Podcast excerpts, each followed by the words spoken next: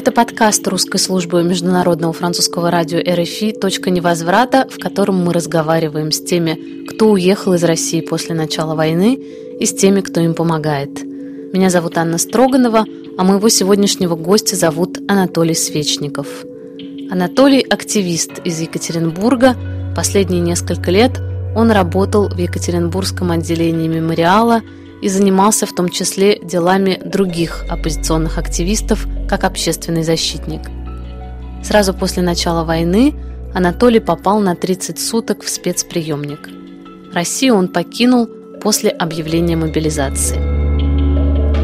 Мы поговорили с Анатолием Свечниковым о протестной активности в Екатеринбурге, о связи между сталинскими репрессиями и войной, которую Россия сейчас ведет против Украины – и о его новой жизни во Франции.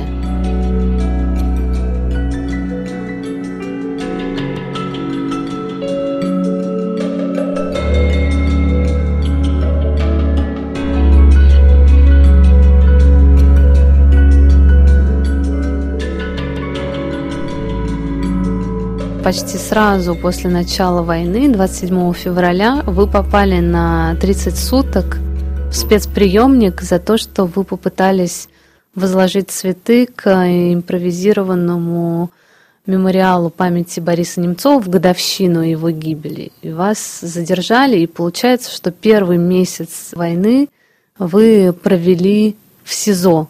Я должен поправить, что не в СИЗО, а в спецприемнике Нет. это разные вещи. Ну, в целом, да. То есть э, я практически все начало войны получал информацию исключительно через короткие телефонные созвоны с э, женой. Вот, вот она была моим пресс-секретарем, собиралась новости рассказывала, чтобы я мог чего-то понимать, что происходит. Если откровенно, конечно, мне никто об этом не говорил. Я считаю, что это был, естественно, только повод, а на самом деле причина была в деятельности как раз по правозащите, которую я начал осуществлять, собственно, с 24 февраля – ну, то есть я много лет до этого занимался, но как общественный в смысле защитник, войны, да, да, в смысле войны именно с 24 февраля. Так получилось, что никакая акция не была официально, естественно, объявлена, потому что все быстро происходило. И, собственно, вышедшие там несколько сотен человек, все постепенно, с течением времени количество увеличивалось на центральной площади города. И мы это увидели только в середине дня. То есть никаких объявлений, мы туда приходим, а там народ стоит и прибавляется. Рядом, поскольку полиция, все понимают, что акция не согласована, и чтобы, так сказать, не было проблем, все стояли молча. Я хотел вытащить плакат сначала. Вообще планировался одиночный пикет. Но раз массовая акция, э, мы как раз решили выбрать тактику не вытаскивать плакаты потому что длительное стояние молчащих сотен людей, оно, в общем, в данной ситуации было бы сильнее и эффективнее. И действительно, какое-то время, примерно часа полтора, может быть, полиция не понимала, что делать, и мы стояли. А потом, ну, видимо, был получен приказ, всех начали винтить просто по признаку нахождения на площади. Туда попали случайные люди, туда попали все люди, которые не нарушали ни в коем случае закон. Меня не задержали по, ну, по случайной достаточно причине. Полиция включает глушилки иногда. А мне нужно было срочно скоординироваться с ребятами, и чтобы позвонить, я отошел в сторону. Ну, то есть достаточно далеко. И когда обернулся, всех уже винтили. В общем, понятно. А следующие два дня была работа в судах. И вот как раз эта работа в судах, видимо, настолько не понравилась, что решили меня задержать, поскольку тот крючок, он существовал.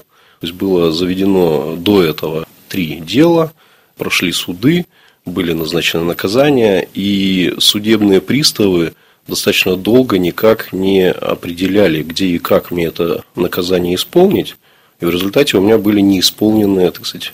Поэтому 30 суток всегда надо мной висели в момент, когда я появился 27 февраля на площади труда в Екатеринбурге, где был этот э, мемориал импровизированный, кстати, который проходил э, ежегодно с момента смерти Немцова, с момента его убийства.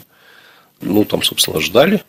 Когда первые какие-то действия, я наклеил портрет Немцова пошел за цветами, и когда пришел с цветами, меня задержали. Больше в этот день не задержали никого. Ну, вернее, немножко не так. Э, задержали стоящую, вообще ничем не занимавшуюся женщину рядом.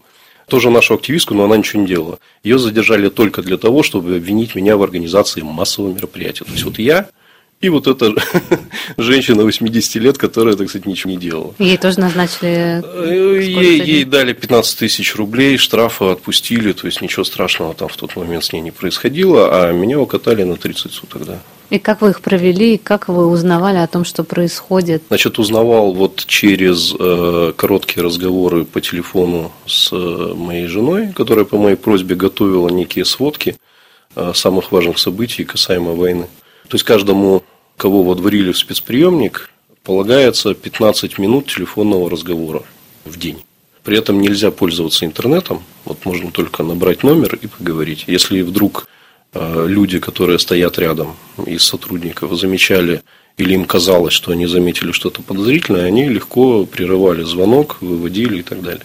Занимался я там в значительной части той же правозащитной работы, потому что, как во всяком месте спецприемник либо СИЗО, либо тюрьма, там всегда есть нарушения. Поэтому, вот, поскольку я умею немножечко писать жалобы, я писал жалобы. За 30 суток, по-моему, что-то в районе 25 жалоб было написано на всякие разные так сказать, непорядки и так далее. В самом спецприемнике? В самом спецприемнике, да, конечно. То есть там есть процедура, которая позволяет, если требовать, да, то, в общем, можно добиться того, чтобы доставить определенные хлопоты. Ну, дело даже не в том, что доставить хлопоты, да, дело в том, что, может быть, удастся кому-то помочь, то есть что-то исправить такое, что потом будет проще другим. Поэтому я занимался вот и, конечно же, я рассказывал, как это делать другим, потому что в тот момент, наверное, половина состава спецприемника это были люди, задержанные за антивоенный протест. Они были посажены на сроки от 9, по-моему, суток, самый легкий был вариант, до 30. Там еще было несколько человек, кому дали там 29, 28, ну, над которыми тоже висели какие-то ранние, скажем так, прегрешения в глазах власти. В этом смысле Екатеринбург немножко отдельный город, мне кажется. Может быть, я ошибаюсь, вы меня поправите на карте России в смысле своей оппозиционной активности. Мне кажется, что уровень протеста, ну, может быть, да, может, немножко выше, но это не является чем-то таким принципиально отличающимся от э, крупных городов других, да. То есть в относительном, ну, наверное, плюс-минус, да, может быть, чуть побольше.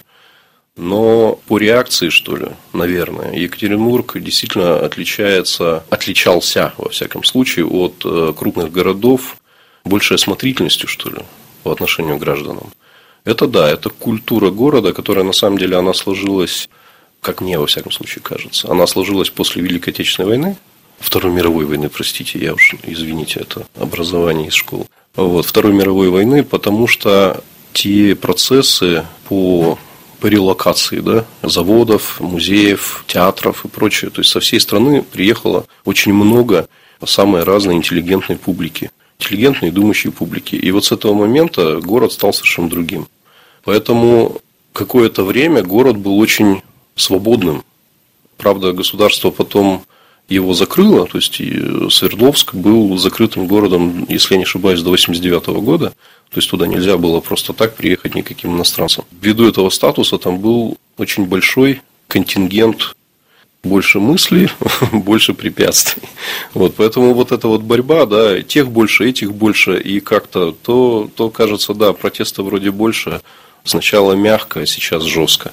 Я думаю, что в настоящий момент в Екатеринбурге ну, одна из самых подлых, что ли, служб по стране, которая занимается политическим протестом. То есть э, мы знаем персонально состав тех, кто этим занимается. Мы на протяжении, мы это правозащитники, я имею в виду, сообщество в Екатеринбурге следим и видим, как по карьерной лестнице продвигаются именно те люди, которые получают удовольствие от насилия, которые обладают садистскими наклонностями, которые очень, очень сильно дискредитируют звание человека в глазах вообще нормального думающего гражданина.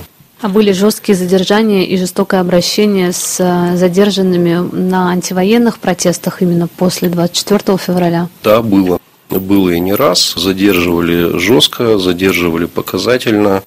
были избиения. Но, знаете, самое печальное – это как раз неумолимость вот этого пресса. Люди, которые этим занимаются, они целенаправленно стараются выгнать дух свободы, дух гражданской ответственности из людей. Это намеренное действие. И поскольку вот подбираются такие кадры, у которых нет моральных тормозов, это все происходит очень весело, бодро и, так сказать, по нарастающей. А как вы для себя отвечали на вопрос о том, что делать дальше, пока вы сидели в спецприемнике? Я понимаю, что у вас было много какой-то работы, и, может быть, не было такого количества времени для того, чтобы думать, но вот началась война, вы оказываетесь а, в камере, вы понимаете, что дальше все будет только хуже, вы уже тогда начали задумываться об отъезде или не сразу все-таки это произошло? А, знаете, мне кажется, что первые мысли, да, конечно, возникали. В общем, отъезд всегда уже висит, много лет, да, да висит, так. рассматривается и так далее. Но, конечно, до войны совершенно точно я считал, что мы занимаемся важной работой, которая может повлиять. А вот в этот момент, да, вы правы, я, наверное, первые мысли мне тогда возникли о том, что придется уезжать. И, конечно, новости, которые потом шли валом, они только укрепляли во мне эту мысль. Вот. Хотя все равно отъезд оказался для меня неожиданным в том смысле, что я не собирался еще пока уезжать, но пришлось просто поездка на время, она превратилась в отъезд вот в эмиграцию, по сути дела. Вы уехали в июне сразу после того, как в вашем офисе прошли обыски, да? То есть это Нет, было немножечко не, не, так, не так? Немножечко не так, да. Дело в том, что достаточно давно, ну, относительно, да, тут, тут время сжимается, поэтому давно, это за пару месяцев до июня, мы запланировали отъезд младшего моего сына и, собственно, я выехал из страны в Казахстан именно для того, чтобы отправить своего сына. Не напрямую из России, а через Казахстан. Естественно, я потом вернулся. Но, как оказалось, э, где-то там у служб есть галочка на мою фамилию, да, и буквально э, вот мы вечером пересекли границу. Утром следующего дня в шести местных СМИ, контролируемых, появились заметки примерно одного и того же типа, там, ну, чуть-чуть, одно, одно СМИ сделало упор на, на один момент, другое СМИ на другой момент. Но в целом все сводилось, что вот такой-то позорно, значит, бежал. Я видела эти заголовки, да, там да, да, пыта- да. пытался бежать, пытался бежать. И вообще, конечно, это вот, когда смотришь на то, как э, что-то пишет э, про оппозиционеров, федеральная пресса, это одно, а когда региональная пресса пишет про региональных оппозиционеров, то здесь чувствуется еще какое-то вот э, личное... Да, да, да. Вот, да. Ну, видимо, видимо, да, есть какое-то личное, так сказать, участие. То, что там была галочка, я просто абсолютно точно знаю, с какого-то момента на границах, когда мы летали по разным делам, стали полностью сканировать паспорт. То есть есть у них такой уровень э, как бы контроля и воздействия, галочка ставится в системе, таможенник видит, и он просто не думая по фамилии, он сканирует паспорт. Цель простая – посмотреть, а что в паспорте, куда человек ездил, что там, сколько времени где провел и так далее, какая виза есть. И мне было интересно, когда мы выезжали в Казахстан, что они будут делать, потому что из России можно выехать по национальному паспорту. Там mm-hmm. никаких отметок нет. Но они абсолютно тупо, увидев галочку, проделали те же действия своим паспортом. Ну, мне было достаточно смешно, а человеку грустно, видимо, который это делал. Ну, меры воздействия, ну, наверное, дальше, чтобы что-то было бы серьезнее, я не знаю. А так СМИ, э, да, им сказали, я потом спросил у знакомых из медиасреды, один из э, корреспондентов одного из СМИ подтвердил, что да, просто было указание, что такую информацию выдать.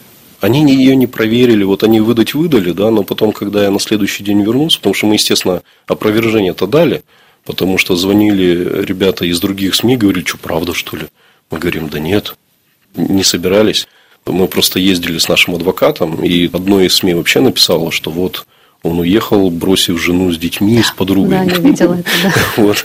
Мы едем, хохочем. С одной стороны смешно, а с другой стороны, ну, в общем, куча народу, наверное, подумала, что да, вот такой негодяй. Потому что на следующий день, когда мы вернулись, ни одно СМИ не подало опровержение, естественно. И вот какое-то количество людей, которые читали провластные СМИ, они вот остались в убеждении, что вот люди сбегают, бросают там детей, жены. Ну вот, а что можно сделать? Ну, опровержение вроде как дали, но прочитала это совершенно другая аудитория, к сожалению.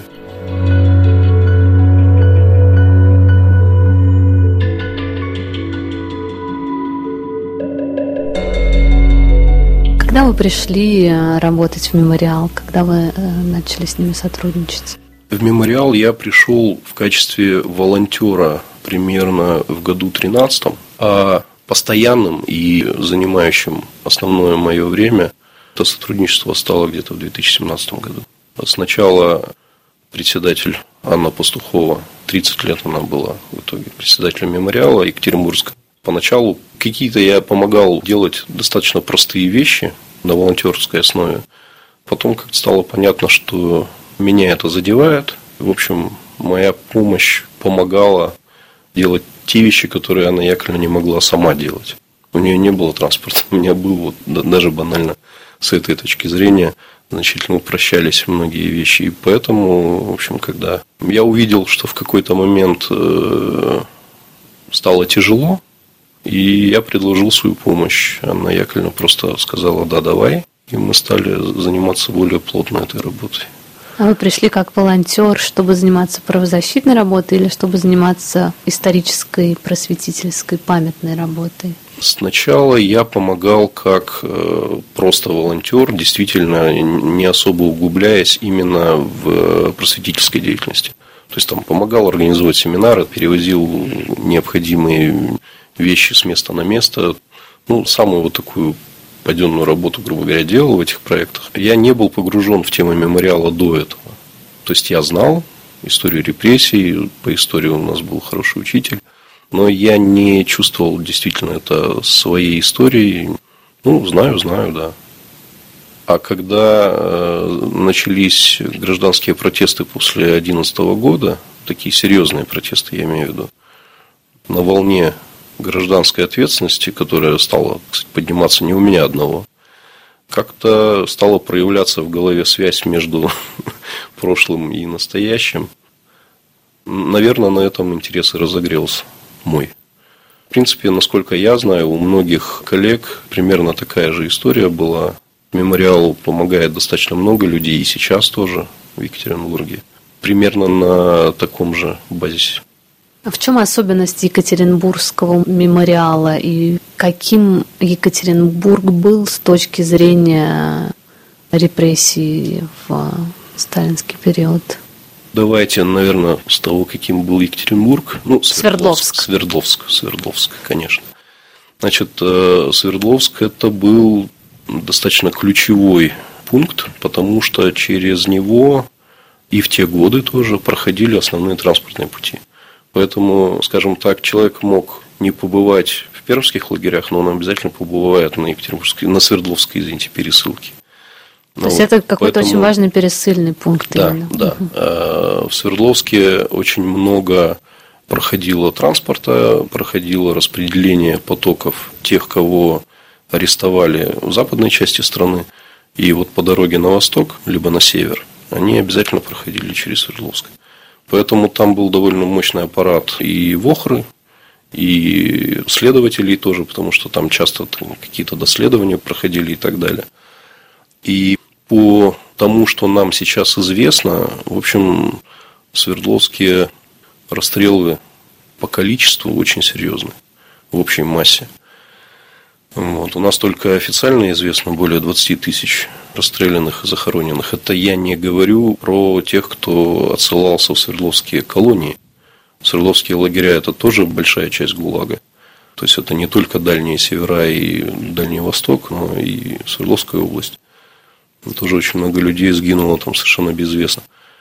Екатеринбургский мемориал в Екатеринбурге, еще в Свердловске, с самого начала, в общем, занимал такое немножко особенное место. Мне Анна Пастухова говорила, ну, скорее сожалела, рассказывала о том, что среди мемориальцев в Свердловске был, во-первых, разрыв поколенческий, то есть были очень люди в годах и очень молодые. И вот как-то среди тех, кто был молодой, не было историков.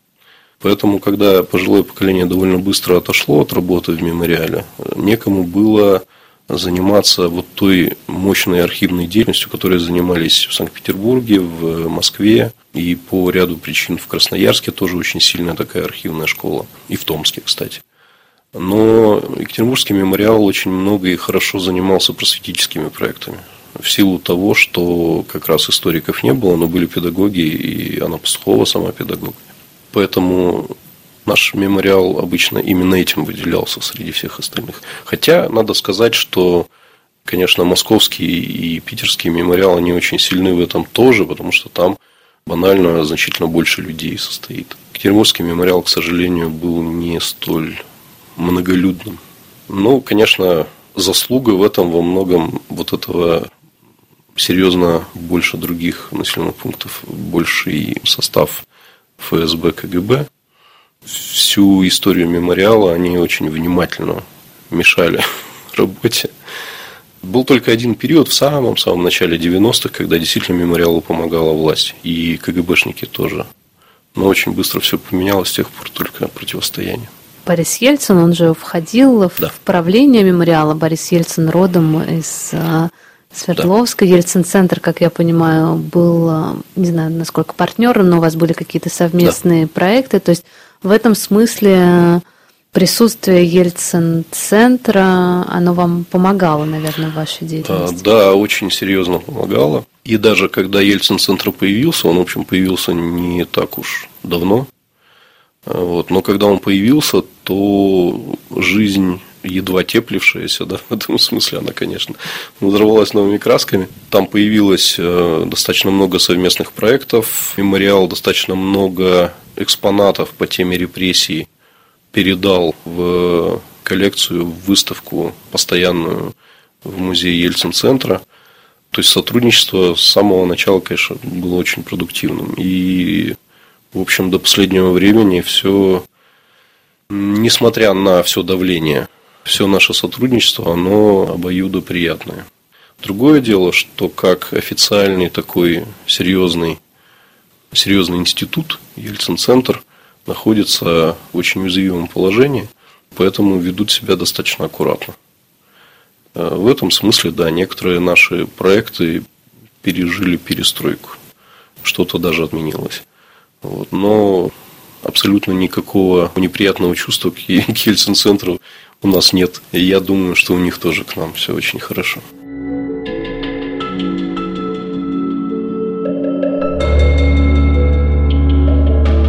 Я скорее активист. Я больше пользы могу принести, находясь на свободе, пусть и в другой стране.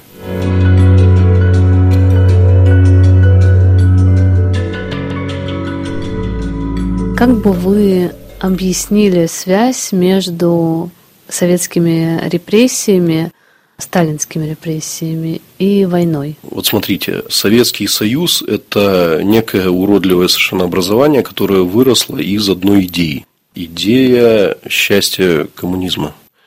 Чтобы это счастье было, надо было, так сказать, мало того, что совершить революцию. Потом решили, что надо совершить мировую революцию. Потом эта идея трансформировалась в мировую Советскую Республику. Самым горячим, так сказать, двигателем всей этой идеи был Сталин. Все, что происходило в Советском Союзе, ну, начиналось, так скажем, в Советском Союзе, да, репрессии, значит, способ хозяйствования, перевод на оборонные рельсы, ну, оборонные в кавычках, то есть производство вооружения в совершенно несопоставимых объемах с экономикой. Это все делалось ради того, чтобы в итоге захватить новые территории и э, насадить там советскую власть. То, как ее представляли себе сначала Ленин, потом Сталин. Ну, плюс их, так сказать, э, сподвижники. Просто Сталин – это человек, который в силу своего образования и своих нравственных так сказать, ценностей исковеркал эту идею еще дальше, чем Ленин. Его комплексы, его страхи, они воплотились вот в той ну, маниакальной, я бы сказал, работе спецслужб. Конечно, там есть э, частный фактор тысяч НКВДшников, которые набирались туда ровно таким же образом, как я рассказывал про то, что происходит в Екатеринбурге в полиции. Тут, кстати, вот э, я вижу связь, что происходит ровно то же самое. И результат может быть тем же самым. Эти садисты в какой-то момент выходят из-под контроля. Когда ты создал машину, которая катится, ее очень сложно остановить.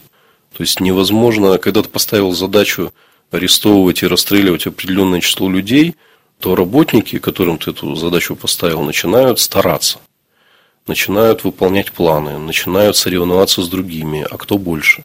И это остановить очень трудно ведь. Как, ну, я не знаю, завод ты построил танки делать, ты же не можешь после пятитысячного танка все сказать до свидания, мы больше не будем. Хотят дальше производить, хотят дальше получать зарплаты и так далее. И связь в том, ну, самое очевидное, да, что вот эта идея контроля, потому что при той идеологии, сейчас идеологии нет, но контроль, методы контроля, они вот в этих нескольких поколениях настолько укоренились, что, ну, если не Путин, то еще кто-то бы такой же мог возникнуть, было бы ровно то же самое. Контроля, кроме насильственного, они себе не представляют, эти люди. И рано или поздно он ведет к каким-то войнам. Потому что что тогда, что сейчас экономика является той коровой, на которой присели паразиты и высасывают ее кровь. Рано или поздно все это разрушается. Рано или поздно это все падает. И единственный способ, известный опять же из истории, маленькая победоносная война. Тогда, правда, еще раз повторюсь, эта вот идеология, она породила, собственно, и Вторую мировую войну, кроме НКВДшных репрессий. Не помню строчки, да, мировой пожар раздуем, вот это вот все. А сейчас э, маленькая победоносная война с целью захвата новых территорий, чтобы продолжать дальше воровать. Ну, потому что они воруют быстрее, чем чего-то зарабатывается, нужны ресурсы для продолжения такого существования. А война, кроме всего прочего, и то средство сплочения, как раньше говорили, нации, которая позволяет управлять. То есть, когда люди дают им мотивацию иную, чем их какая-то бытовая простая жизнь, они начинают забывать о том, что у них все плохо. Они сплачиваются перед лицом какого-то единого врага. Создание образа этого врага, которое было и тогда, и сейчас, оно действительно влияет на мозг многих людей через пропаганду. Пропаганда та же самая. То есть ничего нового, кстати, этот режим ведь не придумывает. Он, как модно говорить, косплеит. Да? Косплеит все те практики, иногда коряво, иногда, так сказать, находя какие-то новые методы, ну, в силу того, что техника развелась, да, но результат один и тот же. Происходит замена реальности для очень многих неким фантомом, неким вымыслом, который, естественно, рождает ужасные действия и отдельных людей, и ужасные действия страны в целом. В чем правы многие, когда говорят, что на две недели оттащи от телевизора и все будет хорошо? Не будет хорошо, к сожалению, потому что немногие, ну не знаю какая часть, да, но часть, только часть людей через две недели без телевизора способны осознать, что же вообще происходило. Немногие способны признаться себе, что их годы обманывали, а они легко верили они обязательно начнут искать какие-то рациональные объяснения. Поэтому времени должно быть больше, чем две недели, месяц, два месяца и так далее. А потом это все надо проживать. То есть взять и прожить 200 лет цивилизационного развития за 10 лет тоже невозможно. Я боюсь, что Россия отброшена сильно назад.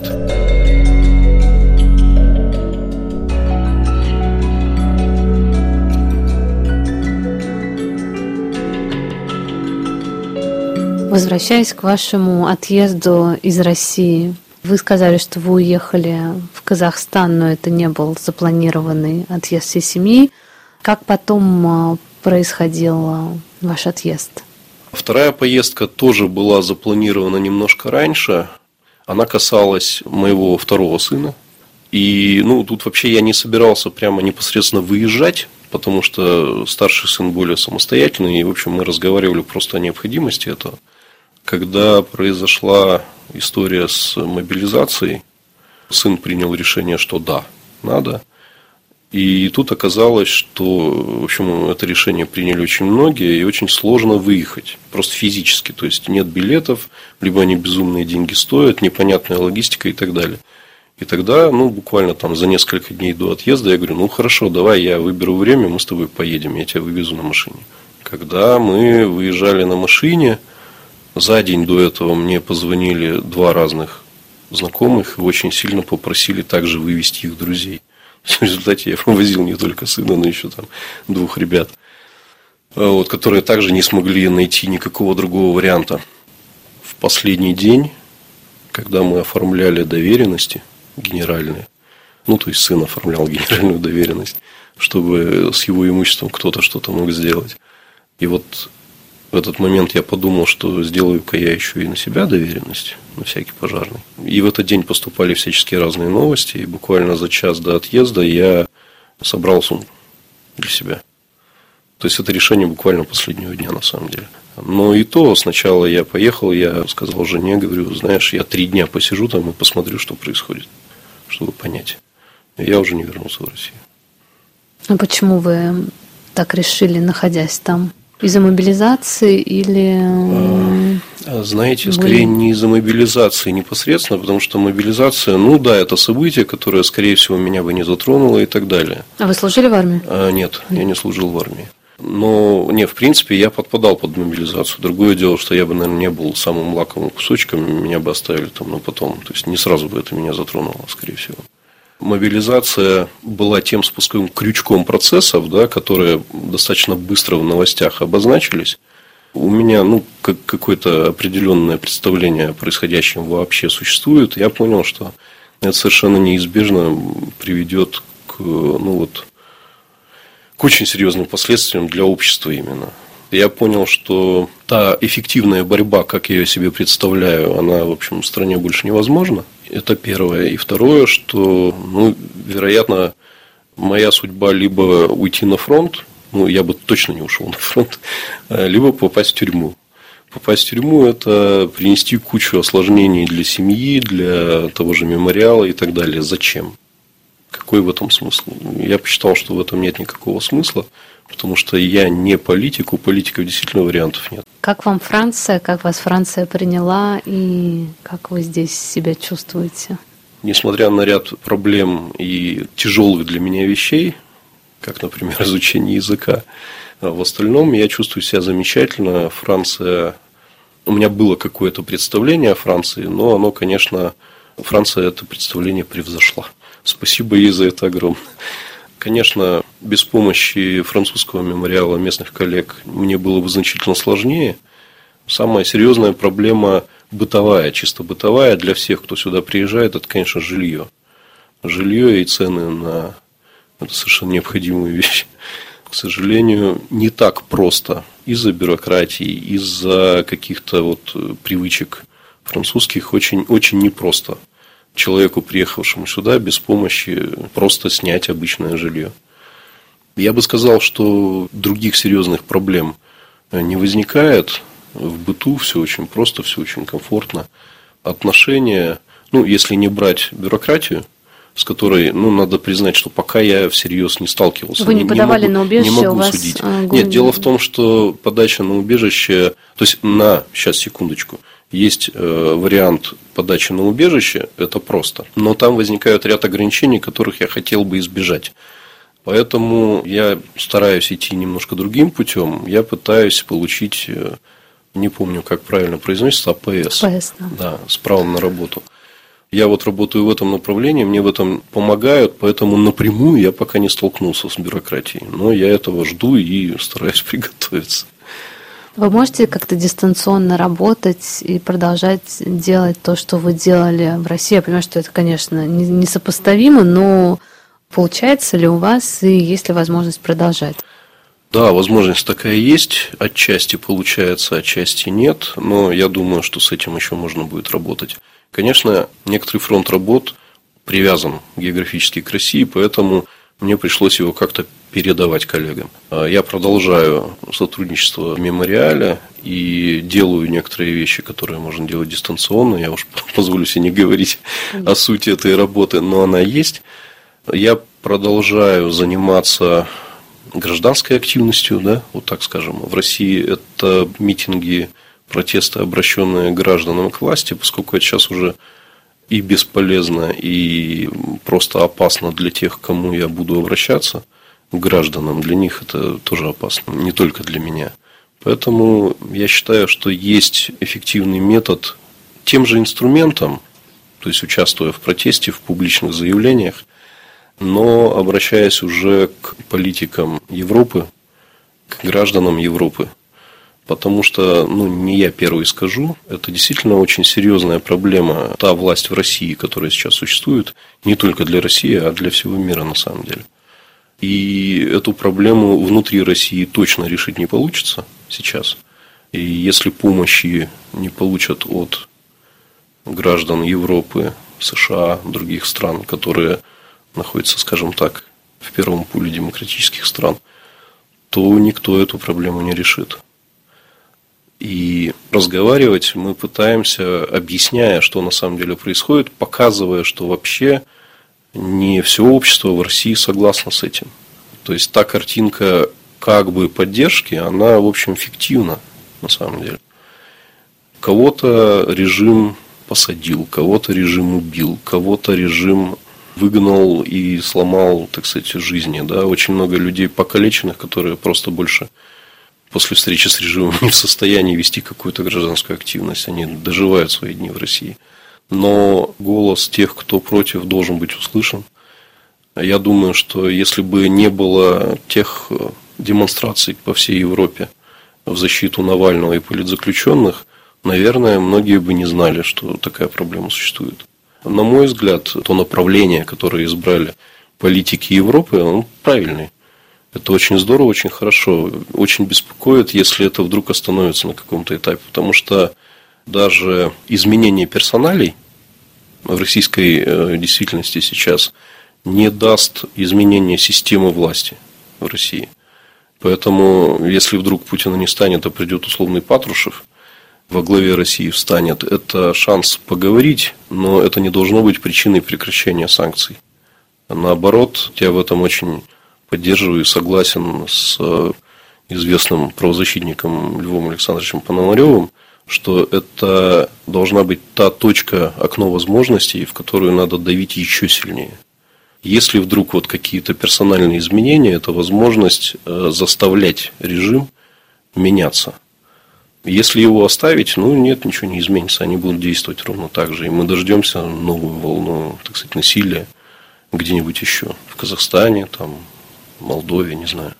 И вы в этом видите задачу россиян, которые уехали после 24 февраля и которые были оппозиционерами, активистами, общественными деятелями в России.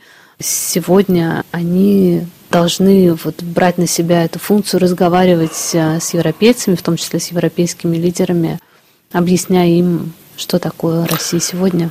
В целом, да. Единственное, я бы термин постарался не такой. То есть, это не задача, не должны. Они могут, и это было бы здорово. Не все, честно говоря, в состоянии переехать в новую страну в совершенно другие условия, потеряв, может быть, все. Некоторые приехали в один день, и они потеряли практически всю жизнь, которая до этого у них была. Им нужно как-то восстанавливать свою социализацию. И за этим очень многие, конечно же, теряют активность гражданскую. Но если вдруг люди находят в себе силы жить дальше и дальше продолжать говорить, то это именно то, что они могли бы сделать для России, ну не только для России, еще раз говорю, это действительно проблема мировая. Конечно, ответственность очень серьезная на людях, кто сюда приехал. Она была, мы, скажем так, не справились и так далее. Я не хочу говорить хорошие русские, плохие русские. На мой взгляд, это все неправильно. Это ерунда. И есть люди, у которых чуть больше получилось, у которых чуть меньше получилось. Есть обманутые люди. Они обмануты. Ну, конечно, есть определенное количество тех, кто действительно искренне желает повоевать. Но, извините, пожалуйста, это в любой стране определенное количество таких людей есть. Другое дело, является ли это причиной начала войны. Вот в России так получилось. Определенные преступные силы, я прямо говорю, что та власть, которая существует в России, это просто банальные преступники. вот, которые преследуют только одну цель – в своих руках оставить ресурсы и средства власти для того, чтобы продолжать воровать дальше. Все банально. С этим нужно просто бороться. Инструменты борьбы на уровне России, они исчерпаны полностью. То есть не удалось разбудить большую часть обманутых людей, не удалось, скажем так, воспитать гражданские чувства, просто времени не хватило. Это естественный процесс, когда люди начинают осознавать свои права и готовы за них бороться. К сожалению, вот поколение Советского Союза, они вычистили настолько, что люди очень быстро скатились обратно.